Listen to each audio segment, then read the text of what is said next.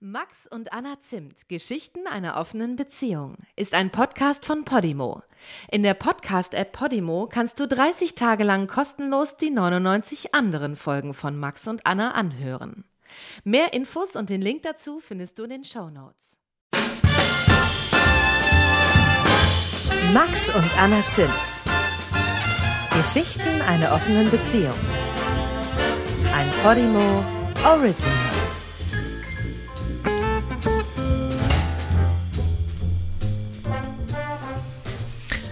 Max, Anna, warum hast du die Erdbeeren darunter gepult von dem Erdbeerkuchen?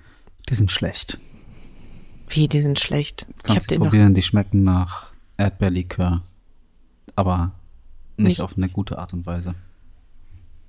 Das ist ja traurig. Ich habe das gestern, habe ich den gekauft. Und dann haben wir ihn nicht gekühlt.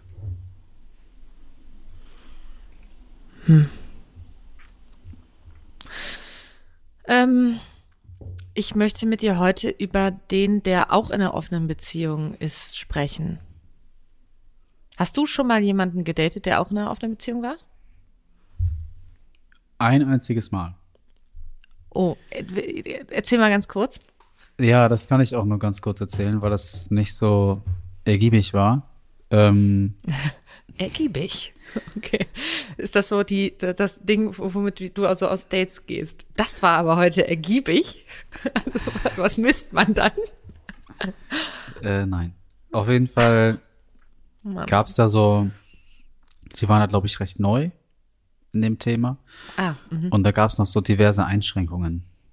Es sollte nicht dies passieren im Bett und nicht das passieren im Bett. Mhm. Und dann hat mich das irgendwie Weißt Ja. du noch, was die Einschränkungen waren? mh, sehr genau genommen haben die es zum Beispiel mit Oralverkehr. Mhm. Aus, der, aus dem Wissen, dass man auch damit Geschlechtskrankheiten übertragen kann, haben die gesagt, okay, das wird nicht passieren. Okay. Und das hat mich schon mal total eingeschränkt. Ja. Und dann auch so der vorsichtige, vorsichtige Umgang nicht nur mit im Geschlechtsverkehr, sondern auch mit Spucke oder ich weiß nicht was. Ähm, in Kombination mit ihrer Aussage, ich bin gar nicht der größte Fan von Penetration, ich mag eigentlich alles drumherum ja lieber. Und ich dachte, ja, aber alles drumherum ist dann, wenn man Oralverkehr ausklammert, gar nicht mehr so irre viel.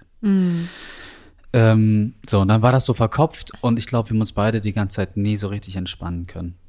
Das verstehe ich. Ja. Das Das, war, verstehe ich habe das dann gemerkt. Das Wir Repertoire. dann, dann, ja, wir hatten dann Sex und es stand auf der Bettkante oben, das war so ein, keine Ahnung, war so ein Board, Ja. stand noch ein Glas Wasser und das ist dann irgendwie so übergeschwappt im Schwung. ja. Tröpfchen, tröpfchenweise. Und bis ich das gemerkt habe, weil ich was abbekommen habe, und dann habe ich das angesprochen und musste da irgendwie, fand das lustig in dem Moment, meinte sie, ja, äh, ich habe gedacht, du schwitzt mich die ganze Zeit an, so ungefähr. Und ich dachte, hä, wieso trägst du das einfach? Wie kommst du auf die Idee? Ich, erstmal schwitze ich gerade noch gar nicht und dann ist Das es ist doch richtig voll- awkward Ja, ja, genau. Und ich dachte, hä? Wenn dich das nicht dazu bewogen hat, irgendwas anzusprechen, dann fühlen wir uns, glaube ich, beide gerade nicht so wohl, wie wir das können. Das war meine Erfahrung mit der einen Frau in einer offenen Beziehung. Aber das, es hätte, das lag ja nicht ausschließlich daran, dass sie in einer offenen Beziehung war. Aber das Nee, war meine das- Erfahrung damit. Ey, ich, das fände ich total interessant. Hast du die Nummer noch? Wie lang, wie lang ist das jetzt her? Das kann ich nicht genau sagen. Zwei Jahre? Ich fände es total interessant, mal jetzt da anzurufen und zu fragen, seid ihr noch in einer offenen Beziehung? Und wenn ja, ähm, wie sind eure Sexregeln jetzt? Weil ich mir schon vorstellen kann, dass die irgendwann selber gemerkt haben, uh, irgendwie ist der Spaß nicht der, den wir uns vielleicht erhofft hatten. Weil das ist ja schon krass.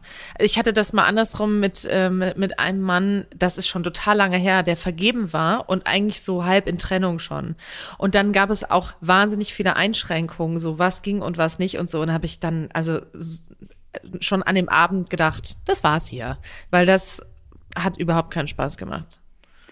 Wir hatten das am Anfang ja auch mit diversen Einschränkungen und irgendwie, also gar nicht so viele, aber ja auch die Idee, okay, wir behalten so irgendwas, was nur wir machen und so. Und die waren ja auch am Anfang der offenen Beziehung. Deshalb kann ich mir schon vorstellen, dass, Ja.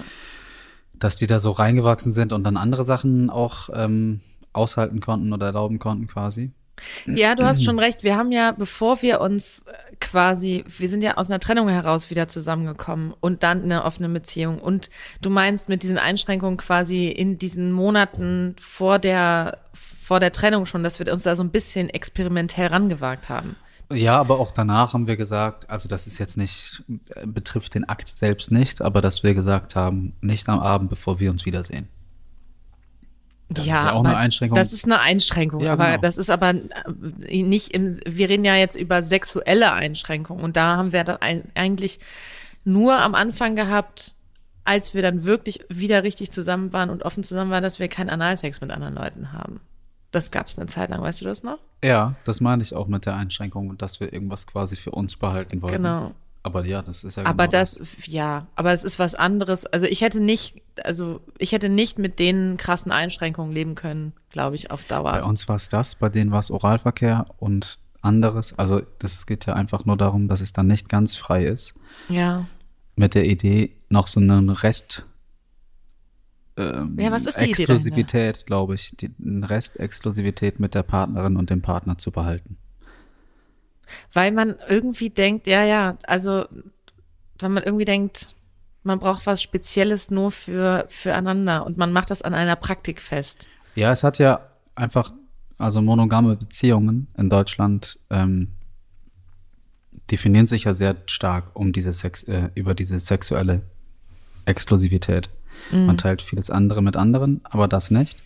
Und wenn man das aufgibt, fällt es vielleicht leichter zu sagen, aber einen Teil davon behalten wir erstmal. Ist halt mindestens die Macht der Gewohnheit, dass man sich über sexuelle Exklusivität auch irgendwie, ja, keine Ahnung, ob das ein Liebesbeweis ist oder ob man, was man sich damit sagt.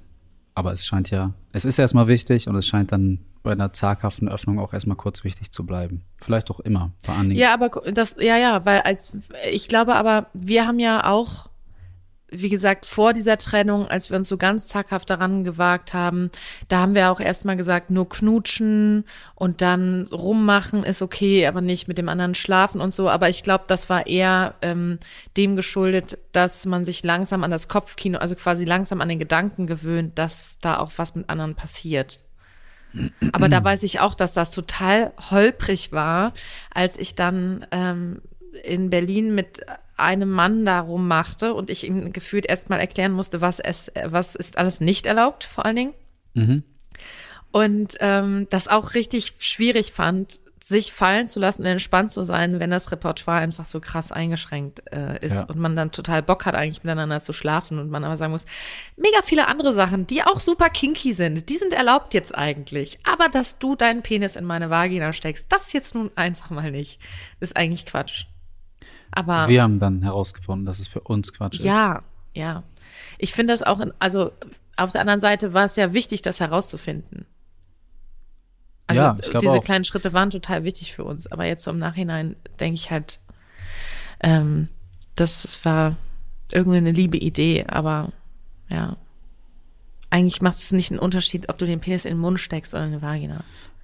Ich sehe da schon einen Unterschied. Also ja. aber es gibt natürlich eine Art Unterschied. Aber, aber das eine ist nicht sexueller als das andere. Es ist beides halt Sex. Also, wenn wir am Ende der Entwicklung sagen, okay, für uns ist das so gut, dann heißt es ja nicht, dass jeder andere Schritt davor irgendwie blöd war. Nein, überhaupt nicht. Deshalb ich, war das ja ein gesagt, Status quo für eine Weile, Ja. den wir im Nachhinein irgendwie komisch oder auch ein bisschen witzig oder lächerlich finden. Ja, aber völlig verständlich in der Situation Ja, selber. genau. Nee, nee, ich bin da ganz lieb mit uns. Keine Sorge. Das ist schon, das ist schon total richtig gewesen. Es ist schon sehr richtig gewesen, so. Und jetzt hast du aber einen Dude kennengelernt, der in einer offenen Beziehung war. Genau. Also das ist jetzt auch schon ein bisschen her. Ich glaube so vier Jahre ungefähr. Und zwar auch das erste Mal. Ähm, und ich weiß noch, dass ich super neugierig fand. Ich habe noch einen anderen Gedanken dazu, den ich, also weiß nicht, ob ich den jetzt sagen soll. Ja. weil ich kann nicht genau erklären, wa warum. Aber es war auch so, also auf der einen Seite war ich sehr neugierig, inhaltlich, weil ich unbedingt wissen wollte, wie machen die das eigentlich so. Mhm. Und auf der anderen Seite war es aber so für die Eroberung irgendwie für mich nicht so, das ist total weird, nicht so aufregend, dass der vergeben war. Und das sollte, eigentlich würde man ja jetzt mir unterstellen, vielleicht, ach so, wenn du jetzt einen Single-Mann datest, dann könnte es ja sein, ähm, dass du das spannend findest, dass der sich verknallen würde, vielleicht in dich oder bla bla. Hätte ich jetzt auch gerade gedacht, ja. Vielleicht ist es das auch so ein bisschen, weil, aber es ist ja nicht, ich will ja nicht, dass sich jemand unglücklich verknallt. Also, aber ich mag es schon, wenn es quasi diese Möglichkeit gibt, dass beide sich extra cool finden. So. Und dass man sich irgendwie verknallt. Das passiert ja super selten, aber ich mag das eigentlich total gerne. Und ich glaube, ich unterstelle dann anderen Paaren in einer offenen Beziehung ganz oft, dass die dafür nicht so richtig offen sind oder so. Oder vielleicht hat es auch was mit Aufmerksamkeit zu tun, dass ich dann denke, hm, wenn er dann Verknalltheit ist, dann möchte ich gerne, dass der mir so seine Aufmerksamkeit schenkt. Und wenn der eine Freundin hat, dann finde ich das ja vielleicht, vielleicht, also das ist irgendwie, ist da bei mir was ganz komisch. Ja, das würde ich sofort unterschreiben. es ist wirklich. Also ist, macht es bei dir gedanklich keinen Unterschied, ob eine Frau vergeben ist in einer offenen Beziehung oder ob die Single ist? ist ich würde jetzt egal? sagen, es ist mir total egal. Oder ich würde das sogar begrüßen, weil es dann diesen ähm, das Thema aus der letzten ähm, oder vorletzten Folge gar nicht gibt. Dieses, mhm. wie vorsichtig muss ich jetzt damit sein, weil beide dann den Abend verlassen und in ihrer Beziehung glücklich sind. Ähm, und ja, ich glaube, was ich vielleicht nervig finden könnte, wären eben solche Einschränkungen, mhm. die wir jetzt für uns nicht mehr so richtig haben. Ähm, aber ich, nee, grundsätzlich finde ich das, glaube ich, Ich habe gerade gedacht, vielleicht ist es auch so, dass ich das Gefühl hätte, ich würde dann zwei Leute daten. Also, dass quasi ja das Regelwerk ähm, also, wenn ich jetzt eine Person date, die Single ist, dann entscheidet der ja ganz für sich alleine, wann will ich irgendwie Anna treffen, auf welche Art und Weise, nehmen wir uns ein Hotelzimmer oder kommt sie zu mir, was machen wir und so. Ähm, wir sind ja mit, mit, dem, mit den Aktivitäten auch einigermaßen frei, so. Aber ähm, wenn ich jetzt, ich glaube, ich müsste wahrscheinlich, wenn ich jetzt jemanden länger daten würde, der eine offene Beziehung ist, dann muss ich ja erstmal rausfinden, ähm, wie, was für ein Regelwerk haben die, was ist da okay oder was ist da nicht okay. Ich habe ja schon öfter mit, mit Männern dann geschrieben, die in einer offenen Beziehung waren und dann ist es auch oft so, ja, einmal ein One-Night-Stand ist okay, wir treffen uns aber nicht öfter oder so. Also du musst das irgendwie erstmal so alles rauskriegen ähm, und man kommuniziert irgendwie dann mit zwei Leuten gefühlt. Du weißt nicht, was ich meine? Äh, was du meinst, äh, weiß ich schon, aber ich erlebe das nicht so.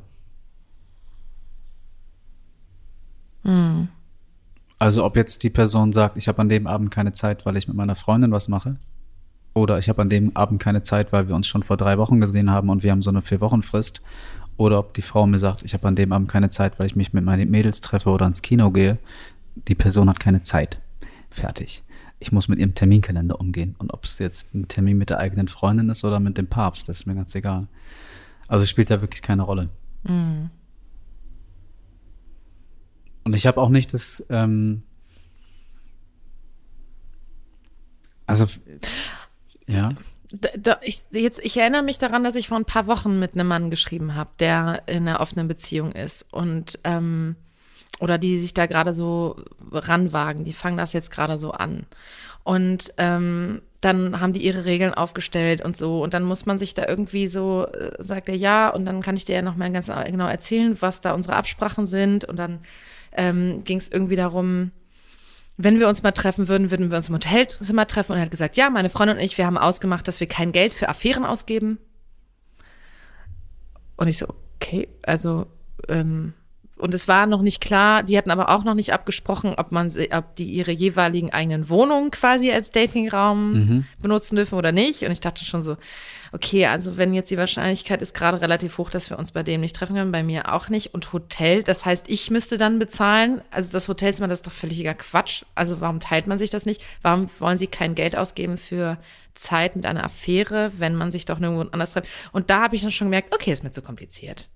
Ja, das da passt dann auch nicht zu einer, zu einer anderen offenen Beziehung, die auch eine gemeinsame Wohnung haben, in der man sich nicht sehen kann. Aber da bist du eine ziemlich kleine Gruppe, die da rausfällt. Denn die meisten Frauen haben ja einfach ein eigenes Zimmer, in dem das dann geht.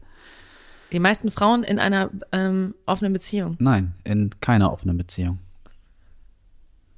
Das den Gedanken habe ich jetzt nicht verstanden. Für den Mann, Ja. der sich nicht bei sich und nicht im Ach Hotelzimmer so. treffen kann, fällt ja nur die kleine Gruppe äh, dann raus, bei der das bei der Frau auch nicht geht. Und das ja, aber äh, wenige. ich glaube, bei dem ist es so, der wollte mich unbedingt daten.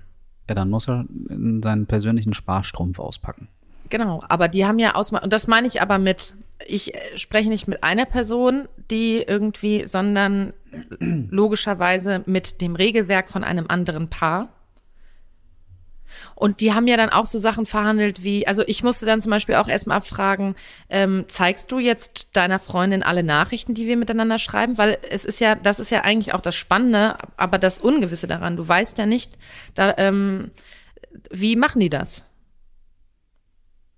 Da es ist ja in dem Moment, wo du dich quasi von der Monogamie, also von dem Standardbeziehungsmodell abwendest, ist ja alles möglich. Je, ganz, ganz individuelle Absprache. Das finde ich grundsätzlich auch erstmal spannend, ja. Das finde ich super spannend. Aber ähm, ich finde es dann, glaube ich, für mich persönlich ein bisschen nervig, auch wenn das jetzt vielleicht doof ist zu sagen, wenn ich dann merke, okay, da die sind in einem Stadium, wo alles noch sehr kopfig und äh, wie gesagt, dann geht es darum, dass man nicht irgendwie 50 Euro ausgeben darf, selbst wenn man wollte, äh, für ein gemeinsames Hotelzimmer. Und dann denke ich, oh, das finde ich einfach ein bisschen nervig. Du findest das intolerant, ne? Nee, ich denke einfach, also dann kommt er halt nicht in Frage. Das ist dann bedauerlich. Aber ich weiß nicht, mir ist es, glaube ich, viel egaler. Mit, also selbst wenn jetzt die, wenn die Frau sagt, ja, mein Freund liest alle deine Nachrichten, würde ich denken, okay, das finde ich jetzt irgendwie speziell. Ich finde das total blöd. Warum? Weil ich das, ähm, weil ich das ja total spannend finde, irgendwie witzige Nachrichten hin und her. Ich glaube, wir leben ja, also ist ja die Frage auch einfach nochmal, wie wir eigentlich Affären so leben oder auch den, die Kommunikation mit Affären und so. Ich habe manchmal das Gefühl, du bist da so sehr abkle, also bei dir wird, ähm, gibt es nur Nachrichtenaustausch für den nächsten Termin. ich weiß Nein, nicht genau. es gibt auch danach mal eine Nachricht oder hey, so ein Zw- zwischendurch eine, wie geht's? ja, Das ist schon so. Ja, aber, Aber ich tausche mich ja teilweise richtig aus. Ich mag ja auch diesen Austausch und diese Gespräche miteinander. Und wenn ich wüsste, da liest immer eine andere Person mit, würde ich das total, also so den Flirt mitlesen, da wäre ich total gehemmt. Das fände ich total doof. Ich verstehe das, weil dann noch vor allem eine Person, die gar nicht so wohlwollend ist, weil sie mit dir Sex hat, sondern eine Person, die vielleicht eher das Gegenteil davon ist, weil du Sex hast mit dem Die, Partner. die geht da mit so einem Kontrollblick drüber Ja, quasi. oder das irgendwie bewertet oder dann auch schneller blöd findet, als das eigentlich andere blöd fänden oder sowas. es gibt nichts blöd zu finden. Also du meinst blöd zu finden, was ich Wenn du die schreibe? Nachrichten lesen würdest, die ich mit einer Frau schreibe, dann würdest du diese Nachrichten der Frau kritischer be- beäugen. Ja, ja, genau. Aber deswegen lese ich die ja auch gar nicht. Und es, also ich finde auch, es geht mich nichts an. Wir sind ja auch ein Paar, das nicht die Nachrichten, also generell nicht an das Handy des anderen geht. Also ich Also jetzt- lese nicht deine Nach Nein, also deine nicht so, ich egal auch benutze mit mein wem. Handy, wenn es gerade rumliegt und ein Foto schießt. Also es ist nicht so, dass ich, also ich, du kennst auch meinen Entsperrcode. Wir sind jetzt da nicht. Nein, aber trotzdem ist es für mich Privatsphäre. Also Ja, unabhängig davon, schon. ob ich jetzt, äh, ob du einen Chat lesen äh, würdest von einer Affäre von mir oder ähm, mit Paula oder so. Weil das, was Paula, also was Paula mir erzählt oder was wir schreiben, ist ja auch privat. Ne? Also ich, ich, es geht ja auch darum, was der andere mir irgendwie preisgibt. Und irgendwie, ähm, das geht jetzt in eine andere Richtung, aber ähm, ich finde, es ist Privatsache, auch wenn ich mit einer Affäre schreibe. Und da hätte ich total das Problem mit, wenn dann die Affäre, also wenn die, ähm, sorry, die Freundin von meiner Affäre mitlesen würde. Ich habe so ein bisschen, ich ziehe das Fazit, du hast bisher keine guten Erfahrungen gemacht mit und keinen Bock auf Männer in offener Beziehung. Und bei mir ist es eher so, dass ich denke, ich glaube, die haben auch Verständnis dafür, wenn ich mal komplizierter bin. Also ich habe das Gefühl, wir sind da selten, aber wenn ich dann sage, ne, ich bin heute mit meiner Freundin verabredet, ist es vielleicht für eine vergebene Frau irgendwie äh, besser, besser einzuordnen Ja, ja, oder leichter zu verstehen, ähm, als wenn ich das einer Singlefrau sage. Und dann denke ich, also ich sehe das Da hast du positiv. wahrscheinlich recht, ja. Also ich sag gar nicht, ich habe schlechte Erfahrungen gemacht. Ich kann ja mal sagen, wie meine Erfahrung war. Ja. Also eigentlich war die ganz, war die ganz cool so. Ähm, wir haben uns in der Bar getroffen und wir haben uns, doch, sie war eigentlich überwiegend sehr, sehr cool. Wir haben uns äh, getroffen, wir haben noch so eine Ecke gefunden, wir haben gute Drinks gehabt, wir haben sehr lange sehr viel geredet. Es war so sehr sehr philosophisch auch, sehr psychologisch und sehr intellektuell, aber ich mochte das irgendwie gerne. Es war so ein bisschen, es war so sehr auf Augenhöhe. Ich hatte das Gefühl, der ist das eigentlich nicht gewohnt. Also der zieht so sein Ego-Ding auch aus solchen Gesprächen, wo er aber dann der Klügere ist. Kennst du diese Menschen? Ich habe richtig selten Gespräche mit Leuten, die klüger sind. Äh, mit Leuten. Können wir den Satz streichen? mit Leuten, die klüger sind. Nee, ähm. Ich. Ich. äh, nee, ich glaube schon, dass ich diese Leute kenne und ich würde fast so weit gehen, dass ich fast jeden Menschen schon mal in einer Situation erlebt habe, in dem er gemerkt hat, oh, ich sag, glaube ich, ganz kluge Sachen und schon in dem Moment stolz darauf war. Und damit meine ich auch mich. Ja, ja das kenne ich auch. Aber es gibt auch die, die einfach schon immer in so ein Gespräch, in jedes Gespräch reingehen mit, der, mit dem Gefühl der dicken Eier. Ich, so, es war so ein bisschen so ein Mansplaining-Typ. Sehr sympathisch. Erstmal kurz auch nicht. nee, das war auch ironisch gemeint. Ja. Ich weiß aber auch tatsächlich nicht so genau, also Mansplaining ist mir klar, was das eigentlich meint, aber ich weiß nicht, wie oft ich in diese Falle trete. Und nee, vielleicht weiß ich doch nicht ganz genau, wie die Grenzen definiert sind. Er hat es auf jeden Fall oft besser gewusst und irgendwann hat, also äh, zumindest mir das Gefühl geben wollen und irgendwann hat er dann aber gerafft in dem Gespräch, ach so, die hat auch sehr viel Kluges zu sagen und ich würde gerne wissen, was sie sagt, bevor ich sie wieder unterbreche und meine Sachen sage und ihr Dinge mhm. erkläre, nachdem mhm. sie nicht gefragt hatte.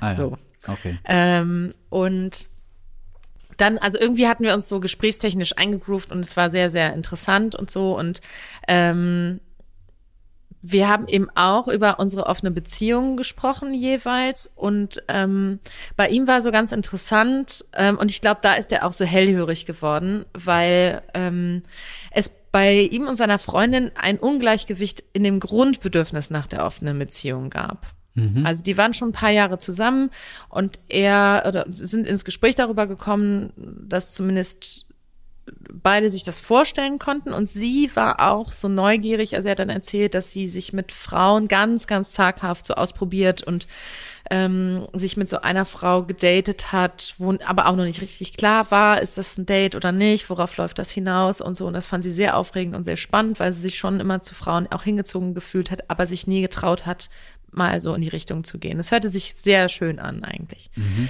Ähm, aber sie hat überhaupt kein Interesse daran gehabt, eben sich mit anderen Männern zu treffen ähm, und auch nicht so ein Sex-Drive, so dass sie dachte, ich habe jetzt generell jetzt Bock hier mich auszutoben. Sie hatte schon große Empathie quasi ihrem Freund gegenüber, ähm, der aber eigentlich einen sehr krassen Sex-Drive hatte und sehr viel Bock auf andere Frauen, wie er mir erzählt hat und aber mir eben auch erzählt hat, dass er ihr gegenüber das nicht so geäußert hat, wie es eigentlich ist. Und dass er, dass die sich eben so geeinigt haben, dass er ab und an auch mal Frauen daten darf, aber ähm, er hat ihr nicht von allen Treffen erzählt, die er so hat. Und ähm, und manchmal sind die auch ausschließlich sexuell gewesen. Und ähm, und super kinky und so gewesen. Und das hat er ihr zum Beispiel alles dann nicht erzählt. Das hat er irgendwie für sich äh, behalten. Also so über Joy Club oder sowas, dass er wirklich so reine Sextreffen ausgemacht hat und so. Mhm. Ähm, und das hat er ihr dann nicht erzählt, sondern die haben sich irgendwie auf einen Rahmen geeinigt und er meinte, er bricht aus diesem Rahmen eigentlich regelmäßig aus, also geht immer wieder über die Grenze so rüber, und er glaubt aber, dass sie weiß, dass er das tut und das dann doch stillschweigend so hinnimmt.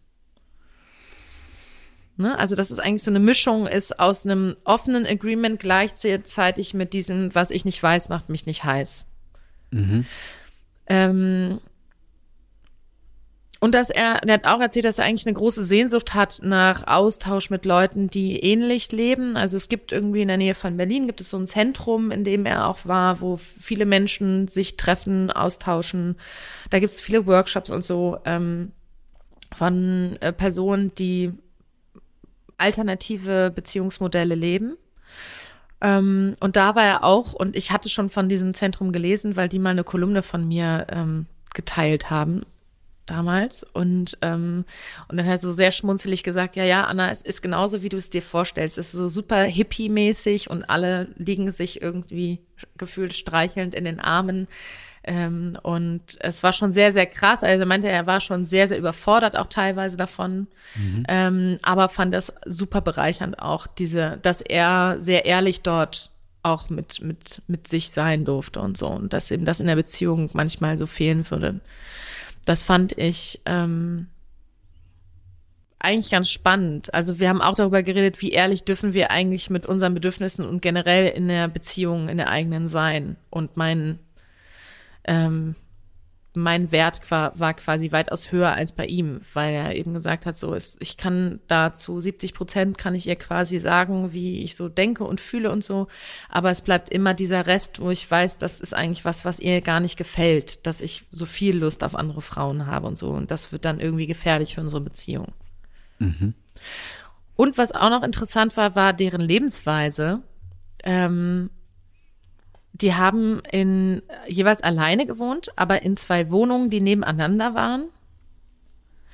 Ähm, weil ich glaube, er ist ordentlicher als sie. Also, also das, das Ordnungsbedürfnis ist, liegt sehr weit auseinander. Und deswegen haben sie irgendwann entschieden, dass mit dem Zusammenwohnen ist irgendwie blöd. Da ärgern wir uns immer nur.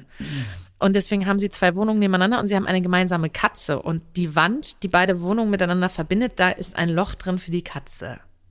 Das fand ich, das ist mir richtig im Kopf geblieben. Das fand ich irgendwie witzig. Mm, weil man sich leisten kann. Cool. Ja, ja. Also, das waren keine großen Wohnungen, sondern jeweils eine kleine, kleine Butze. Eine unordentliche und eine sehr ordentliche. Und dann haben die sich, und die waren eben auch schon, ich glaube, sechs Jahre oder sowas damals zusammen. Ähm, und er hat gesagt, das total Positive ähm, ist, dass die sich halt immer noch verabreden und daten miteinander. Und dass er das sehr, sehr mochte. Das fand ich auch einen total schönen Gedanken. Verstehe ich, ja. Wenn man dann die ganze Zeit so nebenher plänkelt und sich eh ständig sieht, dann nimmt man sich dann gezielter Zeit füreinander, wenn man das nicht so alltäglich hat. Ja, es gibt ja auch ganz viele Paare, die irgendwie sagen, naja, bevor wir zusammengezogen sind, haben wir richtig viel Sex gehabt und kaum sind wir zusammengezogen und es war immer available, ähm, ging die Kurve rasant runter. Ich hänge noch daran, dass. Ja, du hängst ähm, irgendwo. Ich sehe das schon die ganze Zeit. Du ja, antwortest. Ja, du hast richtig viel erzählt. Ja, entschuldige. Ich also, wusste nicht genau, wo wir, wo das hingeht und dachte, mhm. vielleicht bleiben wir irgendwann bei einem Thema. Und mich, mich, mich fand das, äh, ich fand das Thema mit seinen Bedürfnissen eigentlich spannend, mhm. weil das ja, glaube ich, generell problematisch ist, wenn eine Person Lust auf viel hat und auf viel Neues und auf kinky Sachen. Ja. Ähm, und die andere Person sagt, ich habe eher Lust auf wenig und auf so normale Sachen. Ja. Und wenn deren Idee ist, okay, dann öffnen wir die Beziehung, damit ähm, das Bedürfnis beider Leute nicht auf der Strecke bleibt, ist es ja erstmal eine gute Idee. Wenn er dann aber sagt, ich muss irgendwie diverse Teile meiner äh, Bedürfnisbefriedigung für mich behalten, weil das sonst die Beziehung belasten würde, finde ich schon wieder komisch. Aber es, ist, es gibt ja auch monogame Beziehungen, die so funktionieren, dass da die Regel herrscht, wir sind zwar monogam, aber wenn nicht, dann will ich es auch nicht wissen. Und dann kann ich damit klarkommen. Mhm. Und das gibt es auch, also ich wahrscheinlich zahlreicher, ohne dass man das ausspricht. Aber da gibt es ja auch ganz oft die offene, also das gibt es ja häufiger mal, dass sie dann sagen, ey, wenn du am Wochenende unterwegs bist und ich erfahre das nie, dann stört mich das nicht. Ohne aber wissen zu wollen, ob es soweit ist und ohne zu sagen, wir machen das jetzt beide so. Mhm. Ja, aber diese Schräglage in, in sexuellen Bedürfnissen ist halt generell irgendwie eine Aufgabe in einer Beziehung. Total. Also ich wüsste auch, ich muss auch sagen, ich finde es richtig schwer zu lösen, gerade wenn, also wenn man eben in einer monogamen Beziehung auch ist, ne? Und man merkt, man hat irgendwie vielleicht auch Spaß am Sex mit dem Partner, aber man will eben irgendwie auch noch was anderes erleben. Ähm, ja, ob man dann eben irgendwann fremd geht oder ob man äh, den Mut hat, das irgendwie zu sagen. Also es ist, ich bin immer wieder so froh, dass ich nicht in der Situation bin, muss ich ganz ehrlich sagen. Ja.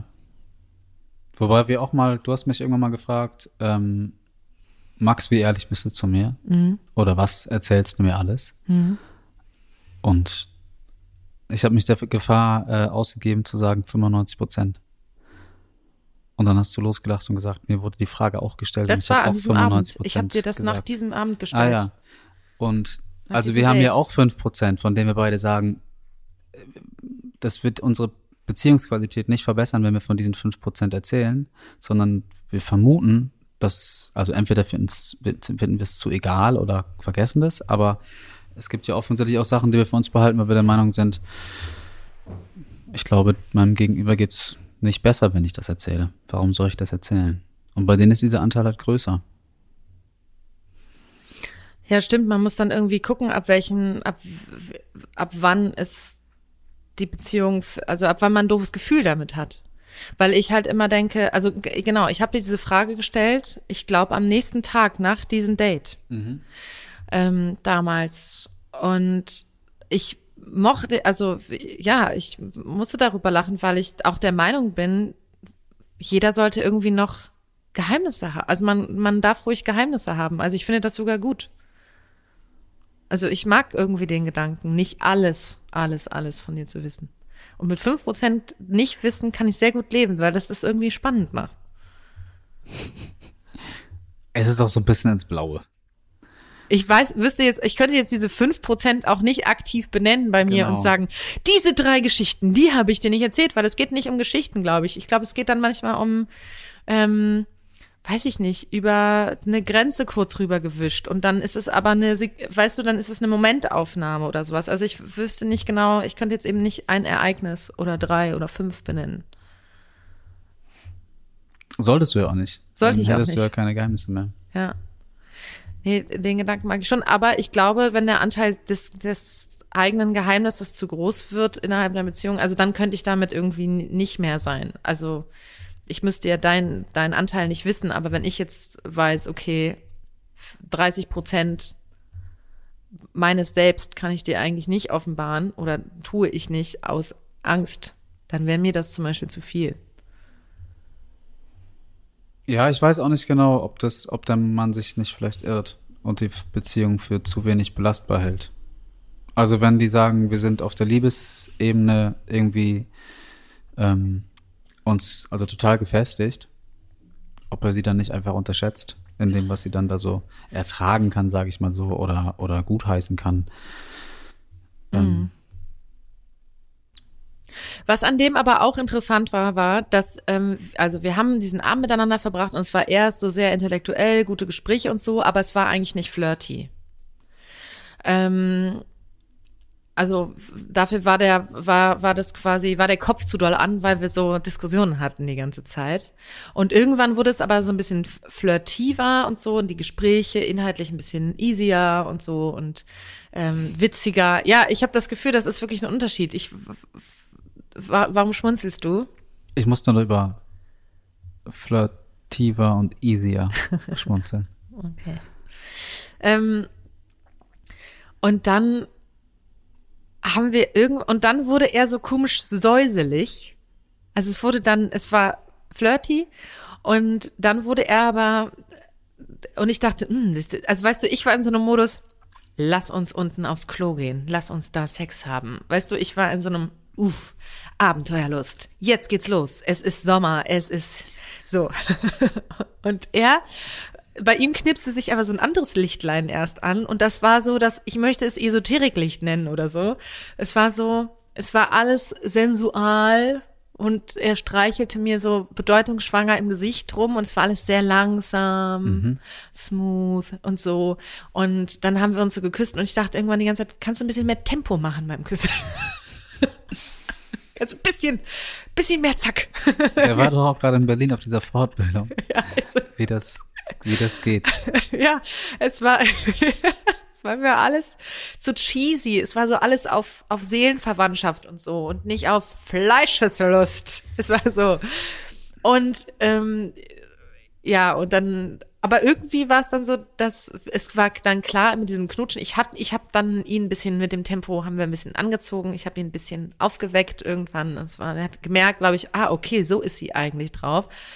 Ah, also vielleicht hat er auch erst gedacht, ich sei ein Hippie oder so. Also dass ich, weil ich auch eine offene Beziehung gehabt, dass ich, ich, muss, da auch. ich halte mich gerade zurück und ich habe das ja auch, ich habe ja auch gerade einen Spruch gemacht. Ja. Aber mein, meine eigentliche Überzeugung ist, vielleicht mochte er das einfach in dem Moment so. das kann auch sehr gut sein. Es Vielleicht kann ist auch es gar nicht sein Plan A und danach läuft es immer, sondern er dachte im Moment, oh, mit der möchte ich jetzt mal langsam ankommen Das körperlich. dacht, also es war nach bestimmt einer so. intellektuellen so und der ist, der hat ganz viele Facetten und der hatte gerade Bock auf die. Und ich habe ja diese Facetten auch. Ich kenne das ja selber auch, dass ich so drauf bin, dass ich manchmal denke so, oh, so schmusig und lieb sein und schön und es muss jetzt nicht geil und bäh, bäh, bäh sein und so. Das kenne ich ja auch total gut. Aber in der Startsituation waren wir beide auf einem anderen Planeten. Und das war irgendwie lustig im Nachhinein. Erst war ich kurz genervt, aber dann dachte ich so, jetzt, jetzt so. Und dann haben wir uns, glaube ich, erst auf ein gutes Mittelmaß geeinigt und dann war auch irgendwie klar, so, nee, wir wollen jetzt hier was Kinkiges machen. Und da sind wir irgendwie rausgegangen. Und das war so ein Gelände auch noch ähm, von so einem Club, der aber noch nicht auf hatte. Also es war so ein warmer Frühling. Es war super warm, aber die hatten irgendwie noch nicht auf. Und daneben war unten so ein Club und wir hatten halt, es war irgendwie klar, wir wollen jetzt draußen Sex haben.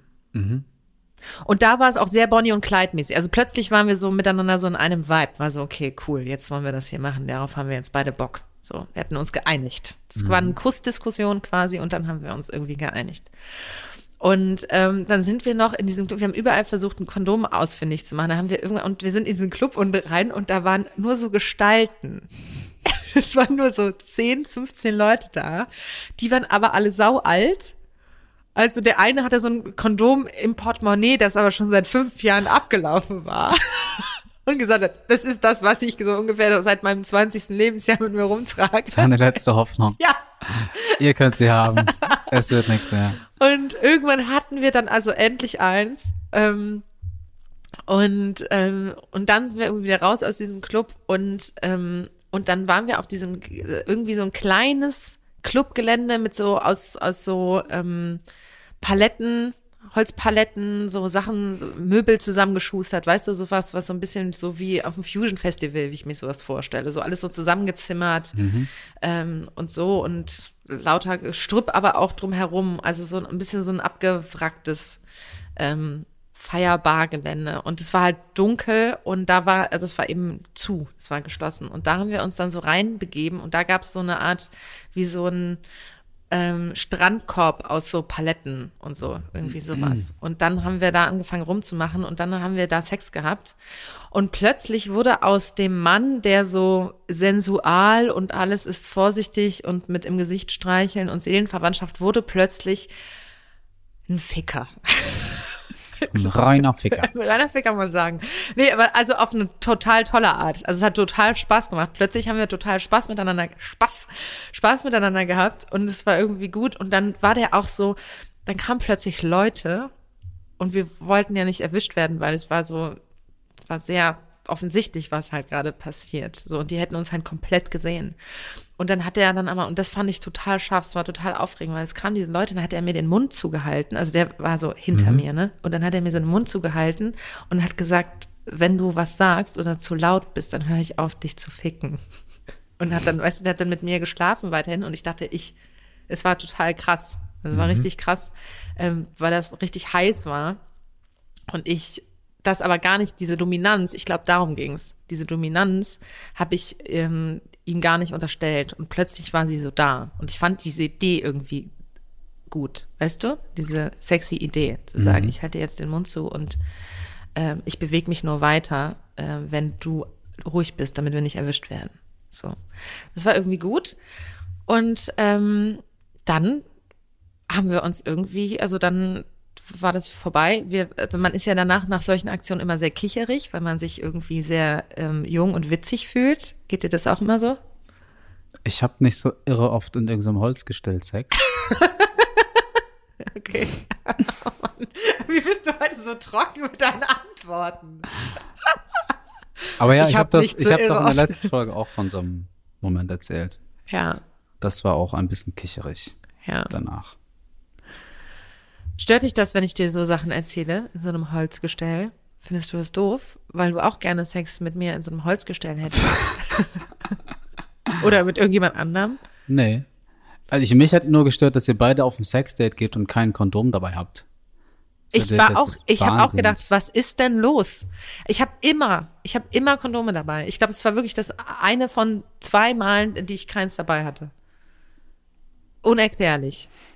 Aber wir haben ja trotzdem eins benutzt. Sch- Schlimm wäre gewesen, wir hätten keins benutzt. Aber das wäre ja nicht, also das hätte ich nicht gemacht. Deswegen haben wir diesen Quatsch auf uns genommen, in diesen komischen Spelunkenclub zu rennen und alte Leute nach Kondomen zu fragen. Es war wirklich so, so abgescannt, wie so, okay, die Wahrscheinlichkeit ist sehr gering, dass wir hier irgendwie Erfolg haben.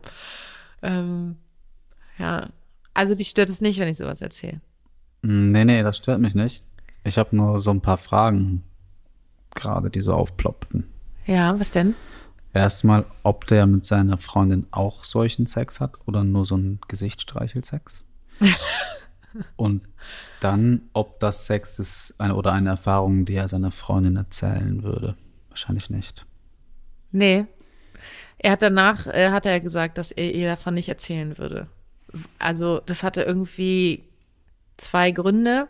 Zum einen, weil er irgendwie eine Woche vorher eine Verabredung mit einer anderen Frau hatte, von der er, von der er seiner Freundin erzählt hat. Und das war okay, aber er wusste, wenn er jetzt erzählt, dass er sich eine Woche später mit einer anderen Frau, nämlich mit mir getroffen hat, dann ist ihr das zu viel. Mhm. Ähm, das hätte er also per se schon deshalb irgendwie ähm, gar nicht erzählt oder zu einem anderen Zeitpunkt erzählt. Und dann war aber auch klar, dass die, glaube ich, sich auch sehr detailliert darüber austauschen, was dann so passiert immer und dass das zu sexuell, zu krass gewesen wäre jetzt. Also tauschen sie sich eigentlich nicht detailliert aus. Also ja, nur über die Sachen, die in deren, wo er weiß, das ist okay für sie. Und hast du das Gefühl, dass er mit ihr auch so einen Sex hat? Habt ihr da auch drüber gesprochen? Oder haben die mehr Nee. so einen Blü- Blümchen-Sex? Das wäre mir zu übergriffig gewesen, ehrlich gesagt. Weil Also ich nämlich, also noch zwei Gedanken jetzt zu, erstmal zu dem, dass wir den gleichen Sex mit der Freundin haben oder nicht. Mhm. Der scheint ja sich dann außerhalb der Beziehung total ausprobieren zu wollen. Und ich finde das schon, da lohnt einen Blick zu gucken, warum macht er das nicht mit seiner Freundin? Hat sie da einfach keinen Bock drauf oder traut er sich da nicht? Und ähm, wenn er seiner Freundin das nicht erzählt, dass er dann jede Woche oder wöchentlich eine Frau trifft, dann kann das ja auch daran liegen, dass mh, er das eigentlich auch problematisch findet und weiß, dass sie ihn, ihm Fragen stellen würde. Ähm, ob das noch irgendwie einfach nur Spaß am Sex ist oder ob da irgendwas kompensiert wird. Also, dass er da so unehrlich ist, das ist immer so diese edle Art, äh, diese, diese edle Auslegung ist, ich möchte ihr nicht wehtun und ich ihr zum Gefallen ähm, lüge ich oder verschweige ich. Aber die weniger edle ähm, Auslegung ist eigentlich, dass er keinen Bock auf die Auseinandersetzung mit ihr hat oder mit sich selbst, ähm, weil er sein Verhalten eigentlich heimlich auch ein bisschen problematisch findet vielleicht. Weil Also es ist nur ein anderer Blick drauf. Ich sag Ist nicht, so ist es, Blick. aber das ist ja oft so, wenn man Dinge tut, um andere zu verschonen, Notlügen und nicht ehrlich sein, dann hat man ja immer das Gefühl, ich tue da was Gutes, aber eigentlich hat man Schiss, ehrlich zu sein. oder keinen Bock drauf, weil man so eine Diskussion vermeiden will. Ja. Ja, weil er dann vielleicht müssten die dann über deren Sexualität vielleicht sprechen, ne? Dass er nicht, also darüber kann ich nur spekulieren, weil mir war es, wie gesagt, ich hätte es grenzüberschreitend gefunden. Ich möchte auch nicht, dass meine Affären ähm, mich nach unserem Sexleben fragen. Beziehungsweise, wenn sie das tun würden, würde ich sagen, das geht dich eigentlich nichts an. Deswegen, Aber über dein Sexleben rede ich gerne in meinem Podcast. ja. Fair. Ähm, ja. Es kann gut sein, dass das eine Ausflucht äh, war von ihm. Jedenfalls hat er ihr irgendwie nicht davon erzählt. Und generell, äh, so habe ich eben, deswegen habe ich dich ja am nächsten Tag auch gefragt, wie ehrlich können wir eigentlich miteinander, also du mit mir sein, ich mit dir, weil ich das, äh, dieser Einblick in deren offene Beziehung mir schon gezeigt hat, okay, ähm, äh, es gibt da totale Unterschiede, wie offen man tatsächlich als Paar miteinander auch ist. Ja, und auch in unseren 5% steckt ja auf der einen Seite das, was du dann irgendwie so ein bisschen abenteuerlich findest, dass man noch eigene Geheimnisse hat. Mhm. Aber auch da ist es ja so, wenn du selber sagst, dass da vielleicht mal irgendeine Regel oder Grenze gerade so zurechtgebogen wurde, wie es einem vielleicht besser passte, scheuen wir auch die Konfrontation. Mhm. Also ich, in der festen Überzeugung, das würde jetzt nicht mega was kaputt machen oder, oder so. Ähm, aber dann entscheiden wir für uns, das ist es nicht wert, jetzt das Fass aufzumachen. Ich weiß das einzuordnen. Ich fand es super ungefährlich. Äh, es war nicht, es wäre jetzt nicht mit Anna abgesprochen genauso gelaufen. Aber im Endeffekt gehen wir da auch den leichteren Weg, indem wir einfach sagen, naja, 5% verschleiern ist irgendwie. Ja, oder man vertraut sich einfach so sehr. Also ich weiß, also ich gehe davon aus, ich vertraue dir so sehr, dass ich weiß und äh, dass diese 5% Geheimnis ähm, tatsächlich nichts sind, die das mir wirklich wehtun würde, würde ich es erfahren. Weil das ist bei mir so. Also wenn du jetzt sagst, äh, Regel verstehst oder bla, dann, also wenn ich mal über eine Grenze rübergegangen bin, äh, dann habe ich dir das immer erzählt. Also das gehört nicht zu diesen 5%. Ach so, das habe ich vorhin anders verstanden. Nee, es ist vielleicht dann eher so, vielleicht habe ich da mit jemandem mehr geschrieben, Dollar geschrieben, als dir das klar war und du hättest vielleicht die Augen gerollt und gedacht so, oh. Ähm, könntest du, was würdest du denn einem, zu einem Freund sagen, der dir, oder wäre meine, diese sexuelle Begegnung ein Kumpel von dir? Was würdest du da, dazu sagen, zu dem sagen? Nimm ein Kondom mit, wenn du dich mit einer Frau triffst. Digga. Hä? Wieso hast du kein Kondom dabei? Ja, das war wirklich Quatsch. Aber auf was bezogen? Auf diese 30% unehrlich sein? Ja, Das ist halt total gemein, weil ich in der Position bin, dann nicht das Gefühl zu haben, lügen zu müssen und darum plädiere ich immer für offene Karten. Aber ich weiß auch, dass es in einigen Fällen Liebesbeziehungen ähm, auseinanderbringt und das könnte ich nicht, ich kann jetzt nicht sagen, da gibt es diese eine Antwort. Also mein Gefühl dazu war die ganze Zeit, dass es irgendwie so fragil ist, dass ich dachte, dass irgendwie äh, ist doch klar, also irgendwie war so für mich klar und ich habe mit dem vor, den, vor vier Monaten oder so geschrieben. Und der ist jetzt auch mit dieser Frau gar nicht mehr zusammen, der ist in einer neuen Beziehung, also es hat nicht gehalten. Und so war auch mein Gefühl die ganze Zeit dazu, dass ich dachte, das ist ähm, mein mein Gefühl war, das ist zu viel Kompromiss für beide Seiten. Ja. so, so zu viel, dass das eigentlich die ganze Zeit droht zu kippen. Obwohl beide sich so wohlgesonnen, also beide sich sehr lieben, aber sie kommen auf der Ebene langfristig nicht auf einen Nenner, der irgendwie okay ist. Es ging für beide über längeren Zeitraum eigentlich über beide Grenzen rüber. Und ähm, ich glaube, das kann, also jetzt an dem Beispiel sowieso, aber es ist auch meine Überzeugung, dass das auf lange Zeit nicht gut geht, wenn man in einer Beziehung ist, wo man ähm, zu starke Kompromisse eingehen muss. Oder eingeht. Ich glaube, wenn die Kompromisse nur sexueller Natur sind, dann wünsche ich ganz vielen Leuten ein sehr dickes Fell. Weil ich das eigentlich keinen guten Grund finde, eine Liebesbeziehung zu beenden. Wenn es auf allen Ebenen gut läuft und eine Person sagt, ich habe einmal Lust auf Sex im Jahr und die andere Person sagt, ich habe zehnmal Lust auf Sex in der Woche, dann finden die da nicht zusammen. Und dann gibt es hoffentlich eine andere Lösung, als zu sagen, wir beenden die Beziehung. Aber eben nur in dem Fall, wenn sich alles andere lohnt. Aber wenn die, wenn beide Personen sagen, eine offene Beziehung ist nicht das, was wir wollen, Na, wenn die eine Person das für immer sagt, ja, aber so war es aber den beiden nicht. Sondern die hat gesagt, ich kann damit leben, ich habe Interesse an mal einer Frau, ähm, aber kein Interesse an vielen Männern, du hast Interesse an anderen Frauen.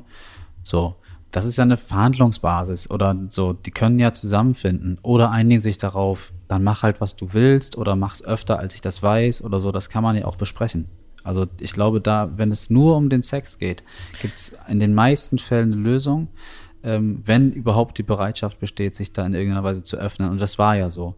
Wenn es aber noch in der Beziehung außerhalb vom Sex noch diverse Differenzen gibt, die auch noch nerven, dann wird dann vielleicht irgendwann zu viel, ja. Ich glaube, der Deal, den sie hatten, das war schon der, das Maximum an Deal, was rauszuholen war für beide Seiten. Ja, dann war das so. Also, Also ich glaube, die haben genau das gemacht und ich finde das total richtig, was du sagst. Die haben genau das gemacht und geguckt, wie viel ist möglich, haben sich darauf geeinigt und haben das ausprobiert und ähm, ich kann mir trotzdem nicht vorstellen, ich hoffe für beide eh, auf irgendeine Art und Weise, dass es nicht daran jetzt lag. Das, da wird doch auch in der Liebesbeziehung selbst das ein oder andere im Argen gelegen haben. Ja, aber das heißt ja für dich, dass quasi du dem, den sexuellen Bedürfnissen in deinem Leben nicht so viel Raum, also nicht so viel Wichtigkeit quasi Ich sag, das sollte am besten nicht über die Endlichkeit einer Liebesbeziehung entscheiden, ja. Wenn es Bereitschaft gibt, aufeinander zuzugehen. Ja, ja, die gab es ja, aber es war nicht genug. Ja, oder er hatte keinen Bock, sich damit kritisch auseinanderzusetzen. Ich will das jetzt nicht, ich kann das für den Fall gar nicht bewerten, weil ich das Nein, Gespräch nicht hatte und ich kenne auch deren nicht, nicht. Aber generell würde ich ja, aber ich würde immer sagen, wenn es da, wenn man offen drüber reden kann und bereit ist, irgendwie aufeinander zuzugehen, ähm, dann wünsche ich allen Menschen, die in einer Liebesbeziehung sehr, sehr glücklich sind, dass es bitte nicht an irgendwelchen sexuellen Bedürfnissen scheitert.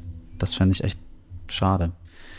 Schade ist das auf jeden Fall. Das ist ja genauso wie andersrum. Man hat tollen Sex und dann funktioniert es aber auf einer anderen Ebene irgendwie nicht so, wie man sich das eigentlich wünscht. Das ist ja immer total frustrierend, aber ähm, ich finde auf der anderen Seite, Ich gewäßte das, glaube ich, einfach anders. ja, ich merke das auch gerade. toller Sex wäre für mich keine Beziehungsgrundlage. Nein, das wäre es für mich auch nicht. Aber es wäre für mich auch nicht, wenn, also mir ist es schon wichtig, auf lange Sicht gesehen, wenn es mal Phasen gibt, wo ich sexuell nicht so zufrieden wäre oder sowas, dann wäre das für mich okay. Aber wenn ich grundsätzlich etwas von meiner Sexualität Gehen wir mal davon aus, man hat die Idee von ein Leben lang zusammen zu sein. Und grundsätzlich fehlt mir dann langfristig etwas, wa- ähm, sexuell ausleben zu können. Dann finde ich, ist das ein starkes Stück. Ja. Da würde Und ich ich, nicht finde widersprechen. und ich finde es auch legitim, ähm, auch wenn in der Liebesbeziehung, also ne, alles zu probieren und Kompromisse zu finden, aber wenn man das zum Beispiel nicht hinkriegt oder der zu groß ist, wie jetzt eventuell bei dem Fall, den ich jetzt da quasi geschildert habe, und er sich aber denkt, ja, aber das heißt trotzdem mein Leben lang, wenn ich mit dieser Frau zusammenbleibe, kann ich bestimmte Dinge nicht machen oder, oder müsste mich fürs Betrügen entscheiden, das will ich nicht, ähm, dann kann ich das total nachvollziehen, dass einem die eigene Sexualität so wichtig ist. ja. Ja.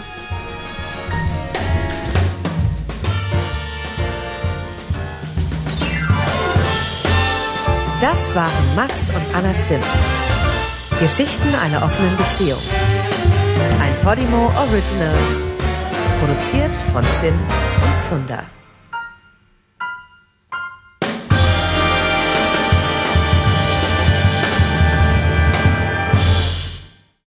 Max und Anna Zimt, Geschichten einer offenen Beziehung, ist ein Podcast von Podimo.